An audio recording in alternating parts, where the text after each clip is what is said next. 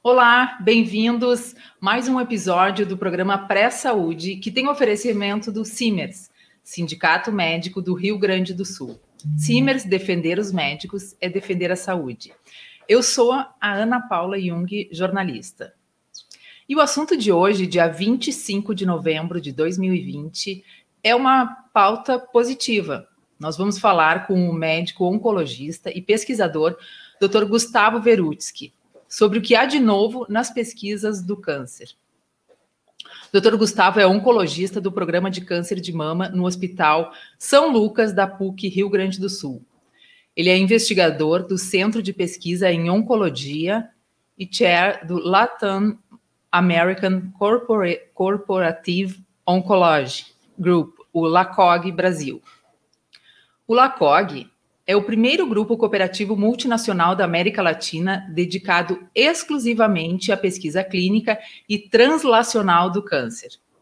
O Grupo LACOG conta atualmente com mais de 400 pesquisadores membros presentes em 194 instituições de 16 países da América Latina.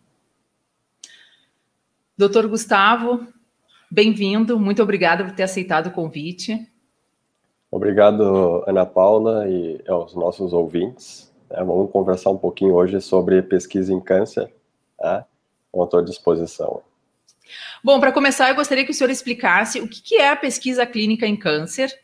E eu gostaria também que o senhor desse um panorama geral assim sobre a situação do Brasil em relação a, aos outros países do mundo e quais são os principais avanços na área oncológica. Então, é, pesquisa clínica, né, para as pessoas entenderem, pesquisa clínica é toda aquela que envolve pessoas, tá? Pesquisa básica são aquelas que envolvem ou animais ou células, tá?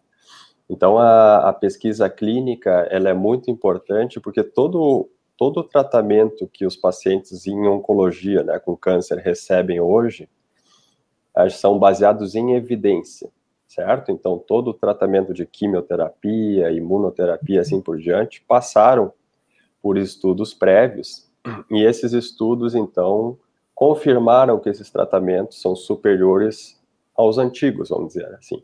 Tá?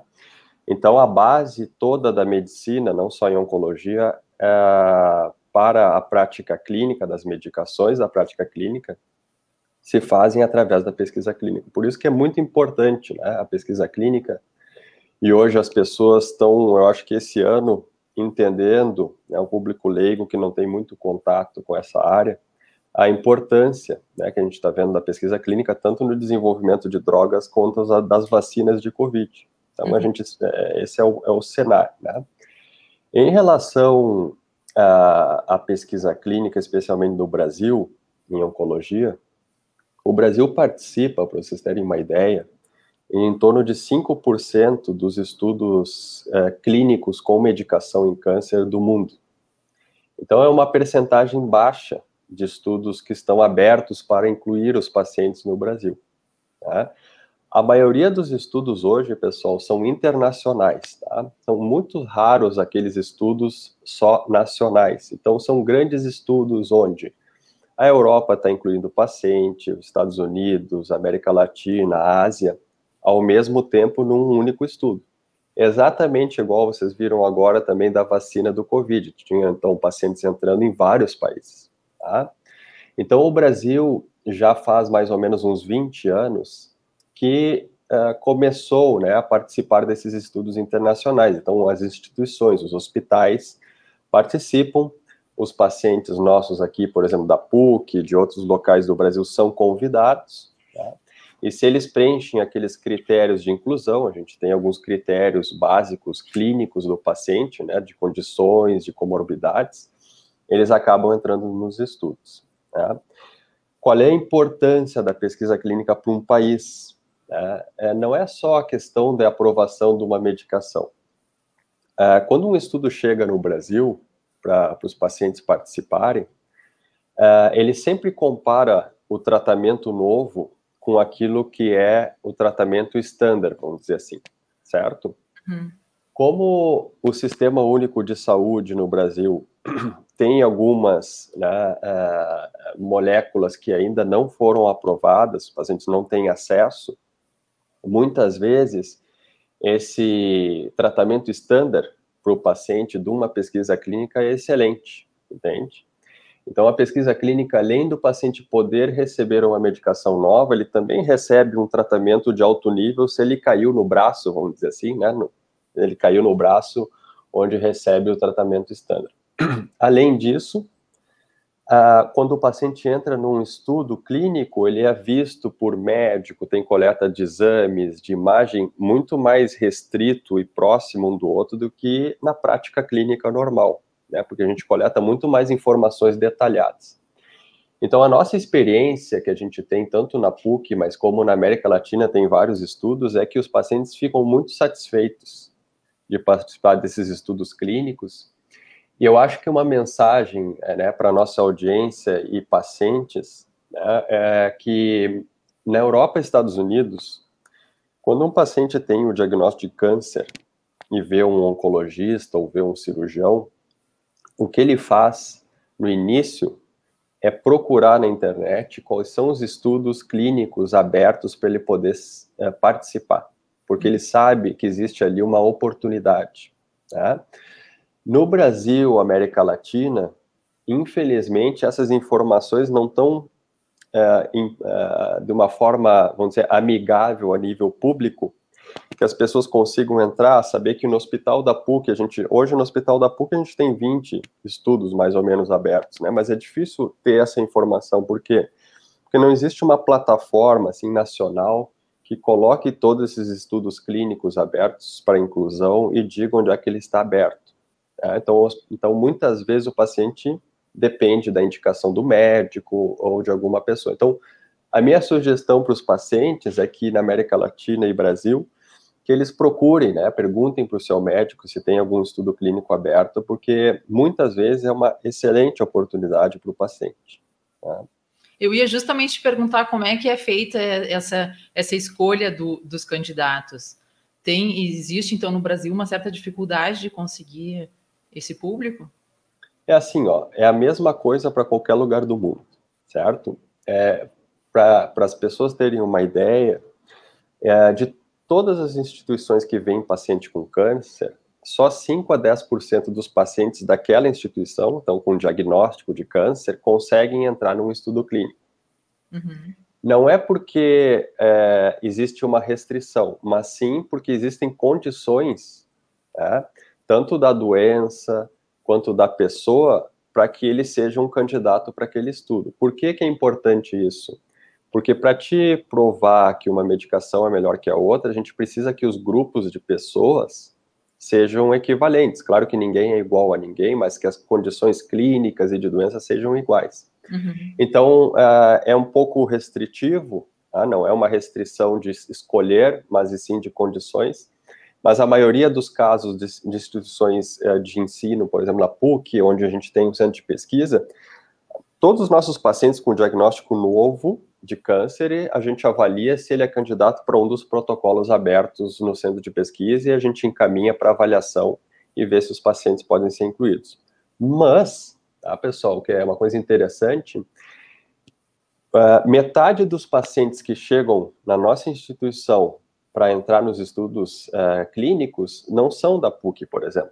Né? Eles são do interior do Rio Grande do Sul, tem pacientes de Santa Catarina, tem pacientes do Uruguai, tem pacientes de vários lugares. Então, eles procuram e são encaminhados para a instituição, são avaliados, e se tiverem os critérios, eles acabam sendo incluídos. Uhum. O senhor falou que tem 20 estudos acontecendo nesse momento em Porto Alegre. É, e... a, e quantas pessoas daí são, estão participando desse, desses estudos? Sim, então assim, ó, é, quando um estudo é aberto no Brasil, vamos imaginar uma molécula nova em câncer de pulmão, tá? Esse estudo geralmente abre em 10 a 15, 20 centros no Brasil. Então participa a PUC, participa o Einstein, participa um Hospital da Bahia e assim por diante. É o mesmo estudo, só que aí oferece a possibilidade de pacientes da região né, entrarem nesse estudo. Então, em Porto Alegre, a gente tem aqui na, na, no Hospital da PUC em torno de 20 estudos abertos, mas tem estudos na Santa Casa aberto, no Moinhos de Vento, no Hospital Conceição e assim por diante. Então, algumas vezes são os mesmos estudos, né, o mesmo estudo, e outras vezes são estudos diferentes. Por isso que é importante as pessoas né, entrar em contato com o, o seu médico quando vão iniciar um tratamento e perguntarem se para a condição que ele tem existe algum estudo aberto na região, no, no, estado. A gente tem um centro bem ativo no Rio Grande do Sul, que é o Centro de Pesquisa em Juí, do Fábio Frank, que participa de vários estudos internacionais como a gente. Então, hoje em dia, no Brasil, a gente tem vários locais que esses pacientes podem ter acesso e acabar, se forem candidatos, entrando nessas pesquisas clínicas. Inclusive pacientes do SUS, eles podem consultar. Qualquer tipo, não importa o convênio, porque no Brasil existe uma regulação que é, que é similar à, é internacional, onde os pacientes que entram no estudo, a partir do momento que ele entra no estudo, uhum. todo o tratamento dele é coberto, como se fosse um convênio pelo estudo. Então ele uhum. faz exame de sangue, tomografia, recebe a medicação, tudo lá no centro de pesquisa. Então ele não tem custo, nem o convênio tem custo com o, com o, com o paciente, por exemplo, com o tratamento. A, a gente fez um estudo bem interessante faz dois anos atrás apresentado no Congresso Brasileiro de, de Oncologia, onde a gente viu que a gente fez um cálculo de quanto é que o SUS estava é, salvando de recursos, né, não gastos, quando o paciente vai para um estudo clínico. Então, a gente tem um, um valor muito alto de investimento que o SUS iria fazer para tratar esse paciente que foi para a pesquisa clínica e recebeu né, o melhor tratamento possível com todos os seus custos uh, cobertos. Então, é, é muito bom para todos que participam, entende? O hospital, o paciente, o país, é, o médico e assim por diante. Sim, porque daí o paciente está super cuidado e com um tratamento de ponta, né? Sim. Eu, inclusive, queria comentar que uma emissora de televisão, eu acho que ela prestou um desserviço chamando uh, participantes para a pesquisa da vacina da Covid-19 como cobaias. Uhum. Inclusive, o Davi Coimbra, jornalista, ele escreveu um artigo com o título Ser cobaia é uma benção, falando da experiência dele, né? Uhum. Então, parece que esse, esse, termo não é adequado, né? Tem que usar assim, ó, candidato é... que, na verdade, vai receber o tratamento isso. mais moderno que tem, né? Sim, então assim, ó, é, isso acontece no Brasil, isso acontece na América Latina, que são regiões e países que não têm informação sobre pesquisa clínica. As pessoas não conhecem, o jornalista que, que escreve não conhece, não entende do que está falando, certo? Uh, então, a falta de informação que é a, que é o culpada desse tipo né, de disseminação de informação. Por quê? Se vocês entrarem hoje no site é, do Ministério da Saúde dos Estados Unidos, na capa tem assim, por que, que eu devo participar de pesquisa clínica? Uhum. É? Porque esses países desenvolvidos há muito tempo já fazem estudos clínicos com novas medicações e assim por diante, certo? Uh, e todas as instituições, as mais importantes do mundo, vamos dizer que um paciente quer ser tratado em Nova York, tá? no Memorial Sloan Kettering Cancer, que é um grande hospital internacional em Nova York. Quando vocês olharem para esse hospital, na página desse hospital, ele tem três coisas que são os pilares de uma instituição de excelência no mundo. É assistência, assistência quando a gente diz é atendimento ao paciente, é educação, certo? Normalmente filiado a uma universidade, e é pesquisa. Então, são três pilares que qualquer instituição de alto nível tem, certo? Então, quando se fala cobaia, isso é normal porque a gente tem dados na América Latina que as pessoas não têm informação, né, imaginam que vão ser testados, né? É, esse tipo de informação é por, é, é, por falta de educação, tanto das pessoas quanto dos médicos, entende? De, e de outras né, profissionais e assim por diante. Mas para as pessoas entenderem sobre cobaia, na verdade, né, as pessoas não são cobaias, as pessoas recebem, no mínimo, o que tem de melhor de tratamento e, e repito para vocês que muitas vezes esse tratamento não é nem aprovado ainda no Brasil no sistema privado, se ele cair no tratamento padrão, uhum. e recebem, no mínimo, o tratamento padrão mais uma nova medicação. Tá? Então, é, todos esses estudos também é importante para as pessoas entenderem, ele não começa no Brasil, né, e o Brasil tem uma regulação bem rígida, a Anvisa é um órgão internacional regulatório bem reconhecido a nível internacional, com credibilidade, certo? E o Comitê de Ética do Brasil Nacional, CONEP também, os comitês locais. Nenhum estudo no Brasil começa sem aprovações dessas agências regulatórias. E aí vocês imaginam o paciente que ainda tem medo, é que os estudos do Brasil, como eu disse antes, são internacionais, então ele está aberto nos Estados Unidos. O mesmo estudo, o paciente que vem de, de, de, um bairro de Porto Alegre ser atendido no estudo da PUC é o mesmo que mora em Nova York e vai para esse hospital que eu falei e entra no mesmo estudo. Eles estão exatamente no mesmo estudo. Então vocês imaginam assim: são em, ao redor de 50 a 100 hospitais no mundo que participam, incluindo os do Brasil. Vamos pensar num estudo. Todos os órgãos regulatórios e de ética aprovam esse estudo, certo? Então vocês têm que pensar assim, será que é cobaia ou isso aqui, né? É um é um é, um, é uma pesquisa é, confiável, padronizada e assim por diante. Então vocês podem ficar tranquilos que existe muitas regras, muita auditoria e muito controle é, de ética e qualidade dos, da pesquisa clínica no Brasil e na América Latina também. E os pacientes, eles conseguem saber o resultado, assim, no, no andar do, da, do tratamento e da pesquisa, ou só quando ela está concluída? Isso, então isso aqui é bem interessante, porque assim, ó, uh, o Brasil ainda uh, participa de estudos clínicos, a maioria deles, né, de fase 3. O que, que é isso, tá, pessoal? É igual o Covid, tá? É a última etapa antes da aprovação de uma medicação certo? Então, são estudos grandes que a gente inclui muitos pacientes, tá? Então, como a gente está participando da última etapa, tá? Esses pacientes uh, acabam, a gente já sabe, como médicos, investigadores, que aquela molécula é muito promissora, porque antes do estudo fase 3 existe o fase 1 e 2 e a gente já sabe os resultados, certo? Uhum. Mas quando o paciente entra hoje aqui na PUC, ele vai, esse estudo vai ter os resultados publicados daqui um, dois, três anos, tá?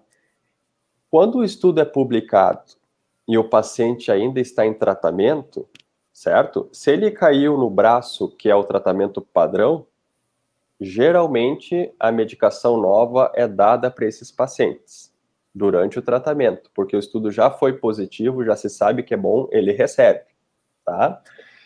Mas também acontece que todos os pacientes foram incluídos e aí os pacientes ficam, uh, são informados também uh, dos resultados dos estudos. Uh, existe uma regra internacional, né, ética, e isso é seguido por todos, que todo estudo, independente se ele é positivo ou se ele é negativo, ele deve ser publicado. Então, eles são publicados em jornais internacionais, eles são apresentados em conferências internacionais, então hoje em dia todos os estudos que o paciente participar vão estar publicados assim que tiver os resultados uh, finais do estudo. Uhum. E o senhor poderia contar resultados positivos recentes, pesquisas que deram certo, uhum. de medicamentos ou de tratamentos? É. Então, assim, é, no, o, a oncologia nos últimos 10 anos é, teve um boom de novas medicações. Tá? Por que, que aconteceu isso? Antigamente, as pessoas ouvem muito falar disso, a quimioterapia era o tratamento padrão para todos os tipos de câncer, certo? Nos últimos 10 anos, a gente conseguiu descobrir em várias doenças né, marcadores que a gente olha no microscópio ou faz um teste genético no tumor, e esse marcador, né, ele sinaliza para uma medicação que não é quimioterapia, que a gente chama agentes-alvo, tá? ou imunoterapia. Então, o que aconteceu nesses últimos anos foram aprovações, por exemplo, em câncer de pulmão, houve uma revolução, né, câncer de pulmão metastático, porque conseguiu se descobrir mutações nas células do tumor de pulmão, que não são comuns, são raras, por exemplo, 5% dos cânceres de pulmão, 3% de câncer de pulmão. Só que quando a pessoa recebe esse agente, que é um agente alvo e não químio, ele dobra a resposta do tumor. Resposta do tumor é diminuir o tumor. Uhum. Ele dobra o tempo que a pessoa fica sem a doença evoluir e ele dobra a sobrevida dos pacientes. Sem quimioterapia. Só que um remedinho que consegue chegar lá naquela mutação e destruir a célula tumoral. Tá? Uhum. Então, isso aqui é, foi uma revolução em câncer de pulmão e em outras áreas também. Mas o, o um, uma da, um dos avanços, e vocês sabem que ganhou no, o Nobel uh, né, da ciência, que é a, na situação da imunoterapia, isso aqui foi muito interessante porque a imunoterapia, diferente dos agentes, quimioterapia, agentes alvos, ela não destrói o tumor. A imunoterapia o paciente recebe e ele destrói o tumor. Porque o que a imunoterapia faz, basicamente, é, sinalizar, é encontrar a célula do tumor e avisar a pessoa dizendo assim: isso aqui é um corpo estranho. E a pessoa destrói o tumor. Então, isso, a imunoterapia já está aplicada hoje, baseado nesses estudos em câncer de bexiga, de rim, melanoma, pulmão, agora em mama, e o interessante é que ele aumentou em todas essas doenças a vida dos pacientes, o tempo de vida dos pacientes, mas existe uma percentagem de paciente que essa doença praticamente não evolui mais. Tá? Uhum. E isso é muito interessante e intrigante porque a pessoa está controlando a, a, doença né, com o tratamento imunoterápico. Uhum. Bom, lembrando que esse programa ele tem um patrocínio do Simers. A desassistência em psiquiatria no Rio Grande do Sul vem crescendo, principalmente pelo descaso da Secretaria Estadual de Saúde e do governo do estado. Mesmo com o aumento dos atendimentos psiquiátricos por causa da pandemia da Covid-19, algumas unidades do Hospital Psiquiátrico São Pedro estão sendo fechadas. Somos contra o desmonte do São Pedro e queremos providências imediatas do governador Eduardo Leite. Simers, defender os médicos é defender a saúde. Bom, doutor Gustavo, eu queria que o senhor falasse um pouco sobre o Grupo LACOG, qual é a importância para a América Latina e quais são as principais realizações do Grupo LACOG. Uhum. Então, o LACOG, é, o LACOG é uma instituição, é um grupo de pesquisa é, acadêmico, é, criado, foi criado no Brasil, mas com colegas da América Latina. E qual é o objetivo? Né? É de criar um grupo de pesquisa clínica, basicamente, a gente faz estudos com novas medicações ou coleta de dados de vida real. O objetivo foi começar a fazer estudos originais na nossa região para os nossos pacientes, certo? Porque muitas vezes, claro que os estudos internacionais são importantes porque eles definem a prática clínica, certo? Amanhã, se um estudo é positivo, segunda-feira começa um novo tratamento para o paciente, tá? Mas a América Latina possui, certo? É, prevalência, que é assim, a quantidade de tumores, muitas vezes, uh, muito prevalentes, como assim, tumor gástrico, colo de útero, é, de via biliar, que são às vezes raros nos países desenvolvidos e que a gente precisa estudar, certo? Então a gente criou um grupo onde os investigadores, médicos, oncologistas, a maioria tem cirurgiões e patologistas, des desenvolvem estudos para nossa população também, entende? Com novas moléculas e assim por diante. Além disso, a gente fa tá, está fazendo vários estudos com coleta de dados de vida real, que ganhou uma importância ultimamente em oncologia, porque a gente quer saber como os pacientes são tratados no dia a dia. Então, a gente fez um estudo de mama com 3 mil pacientes no Brasil. A gente sabe que essas pacientes têm diagnóstico de doença mais avançada do que a paciente do SUS versus privado. A gente sabe que existe uma demora até começar o tratamento. Agora a gente está fazendo o mesmo estudo na América Latina com 4.500 pacientes. Estamos fazendo estudo similar em câncer de pulmão. Então, qual é que é o objetivo? A gente vê na prática como os pacientes são tratados, entende? Acesso aos tratamentos, demora no tratamento e assim por diante. Em relação aos estudos clínicos com medicação nova, a gente está desenvolvendo estudos com imunoterapia, por exemplo, em câncer de pênis, que no norte e nordeste é um dos lugares que existem mais no mundo, certo? Porque a gente precisa tratar esses pacientes. Isso aqui é câncer de pênis nos Estados Unidos e Europa é doença rara câncer de colo de útero, que é muito prevalente no Brasil, Estados Unidos e Europa é doença rara. Então, a, o nosso grupo, representando a América Latina e tendo centros e investigadores na América Latina, é o mais preparado para desenvolver esse tipo de projeto no mundo. Uhum. E o que, que é a pesquisa translacional? Pesquisa translacional é quando a gente desenvolve lá dentro de um laboratório uh, uma molécula né? Pode ser um, um, um nova medicação, certo?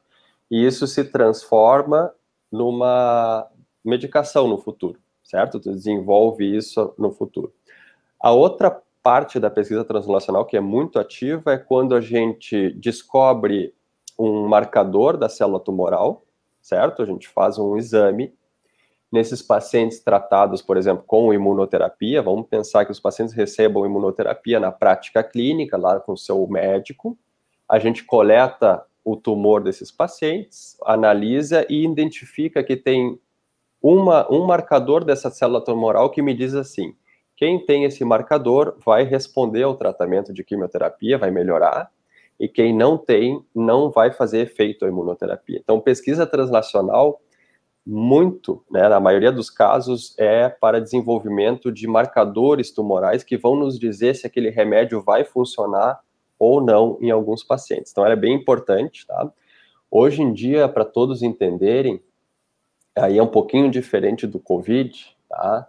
Uh, a gente em oncologia, nas, nos estudos grandes de oncologia, todos eles basicamente, além do paciente receber tratamento, ele coleta vários exames de sangue, coleta biópsia do tumor, porque tudo isso é armazenado num biobanco que a gente chama, para desenvolvimento desses marcadores, para identificar quem é responde, quem tem resistência, assim por diante. Então, hoje está completamente ligado o tratamento com remédio, mais a pesquisa translacional. Uhum. Tem várias mensagens entrando aqui da Camille Paz, boa tarde. Ângela Jung, Vera Garcia, dizendo ótimo tema. Dea Beatriz Souza Schmidt, muito esclarecedor, gostei, parabéns. Clarice Ledura acompanhando aqui também. Bom, o tempo passou super rápido, ainda teria mais um monte de perguntas, um monte de assuntos para falar, mas uh, indo para o final do programa, eu queria lhe perguntar quais são os principais gargalos na área da, da pesquisa clínica Certo. Então, assim, ó, pessoal, é, basicamente a gente tem algumas dificuldades tá, no Brasil e na América Latina também, tá, é, que são em relação ao processo né, regulatório brasileiro. O que, que, que, que, quer dizer isso? Né? Todo o processo que o estudo precisa passar em termos de aprovações, em termos de mandar o remédio para o Brasil, mandar o kit de laboratório para as pessoas coletarem. Né? Então, esse processo ainda no Brasil, ele não é muito rápido em comparação à Europa e Estados Unidos. Tá? Então, isso é um gargalo que melhorou bastante nos últimos anos, mas precisa ser aprimorado. Tá? Uh, e porque tem um custo atrás disso. Né? Existem impostos, existem várias coisas que muitas vezes atrasam né, o início desses estudos no país. Uh, e a gente precisa saber uma coisa bem interessante, que as pessoas às vezes não pensam, né? É que, assim, hoje a pesquisa clínica é tão atraente para os países, inovação, investimento para os pacientes, para as instituições, que existem uma competição internacional para trazer os estudos, certo? Então, esses gargalos nos dificultam nessa competição para trazer estudo para os nossos pacientes. Tá? E a outra questão fundamental é que pesquisa precisa de recurso, certo? Uhum. Então, o Brasil, é, basicamente, desses estudos internacionais da indústria farmacêutica, eles conseguem ter esse recurso. Agora, Se um médico oncologista, um patologista ou cirurgião numa instituição privada ou pública no Brasil né, quer desenvolver um estudo maior, ele quer provar, por exemplo, que uma técnica de cirurgia mais simples é tão boa para um tipo de câncer quanto uma mais complexa que é usada hoje em dia, a regulação brasileira exige, não importa se é uma indústria farmacêutica, não importa se é uma universidade, que todos os custos dos pacientes, como eu falei para vocês, devem ser cobertos. Então, quando a gente faz um estudo acadêmico, ele fica praticamente inviável de ser realizado por questões de custos. O que, que os países desenvolvidos fazem? Eles aceitam que o convênio, uh, ou o SUS, ou assim por diante, faça os exames de laboratório, imagem que são padrão, o paciente ia fazer, e se adiciona daí os custos de, um, uh, do que, de tudo que não seria uh, standard, mais uma medicação nova e assim por diante. Então, eu acho que esse é o principal ponto que o, o Brasil precisa mudar, né, para que a gente consiga ter inovação no país, entende? Porque se tu não consegue desenvolver estudos originais, a gente não consegue inovar e, e continua trazendo a tecnologia de fora, certo? Então, acho que isso aqui é bem importante. Estados Unidos e Europa fazem isso há 50 anos. Né? Então, é, é, reconhecer estudos acadêmicos e ter um tratamento diferente de estudo acadêmico de estudo comercial, por exemplo, da indústria farmacêutica. Os dois são importantes, mas a gente precisa que exista essa entidade acadêmica no Brasil. Uhum. E na área da radioterapia também é feita pesquisa clínica? A radioterapia também é, faz vários estudos. Tá? A radioterapia ela é muito importante para os pacientes, é, especialmente câncer de mama, câncer de próstata, né, câncer de colo de útero, que a gente tem muito na região. Uh, e os estudos de radioterapia que foram feitos nos últimos anos, é, o que, que eles fizeram? Né? Houve um avanço da radioterapia em relação ao tratamento nas últimas décadas. Só que nos últimos anos a gente começou a ver que tinha paciente com câncer de mama que não era tão agressivo, que não precisava ficar cinco semanas fazer, fazendo radioterapia, e sim duas, entende? Uh, então, o que está sendo muito desenvolvido hoje em dia em relação à pesquisa clínica com radioterapia é diminuir a exposição dos pacientes, né, o tempo de tratamento de radioterapia para vários tumores. Né? E outros estudos associando a radioterapia, que hoje é feita com químio em alguns tumores, por exemplo, em pulmão, em cabeça e pescoço, para associar a radioterapia só com imunoterapia, daí diminui a toxicidade, o paciente aceita melhor e tem maior benefício. Então, existem vários estudos em radioterapia uh, e certamente hoje é um dos pilares aí do tratamento de câncer uh, dos pacientes. Certo, muito obrigada. Esse programa tem o patrocínio do CIMERS, Sindicato Médico do Rio Grande do Sul. CIMERS, defender os médicos é defender a saúde. Eu gostaria de lhe agradecer, doutor Gustavo, pelo seu tempo e dar parabéns ao senhor e a todos os médicos cientistas que dedicam seu tempo no, no estudo dessas novas descobertas que podem salvar muitas vidas, né? E na próxima quarta-feira, no dia 2 de dezembro, eu recebo aqui o doutor Antônio Fabiano Ferreira, da Oncocinos que vai falar sobre o tratamento individualizado do câncer em pacientes da terceira idade. No dia 9 de dezembro, eu converso com o mastologista Dr. Antônio Frasson sobre câncer de mama.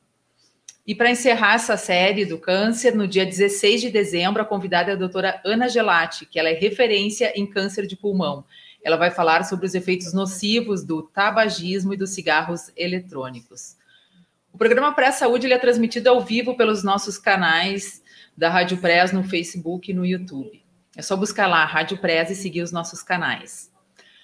Doutor Gustavo, tem uma mensagem final, então?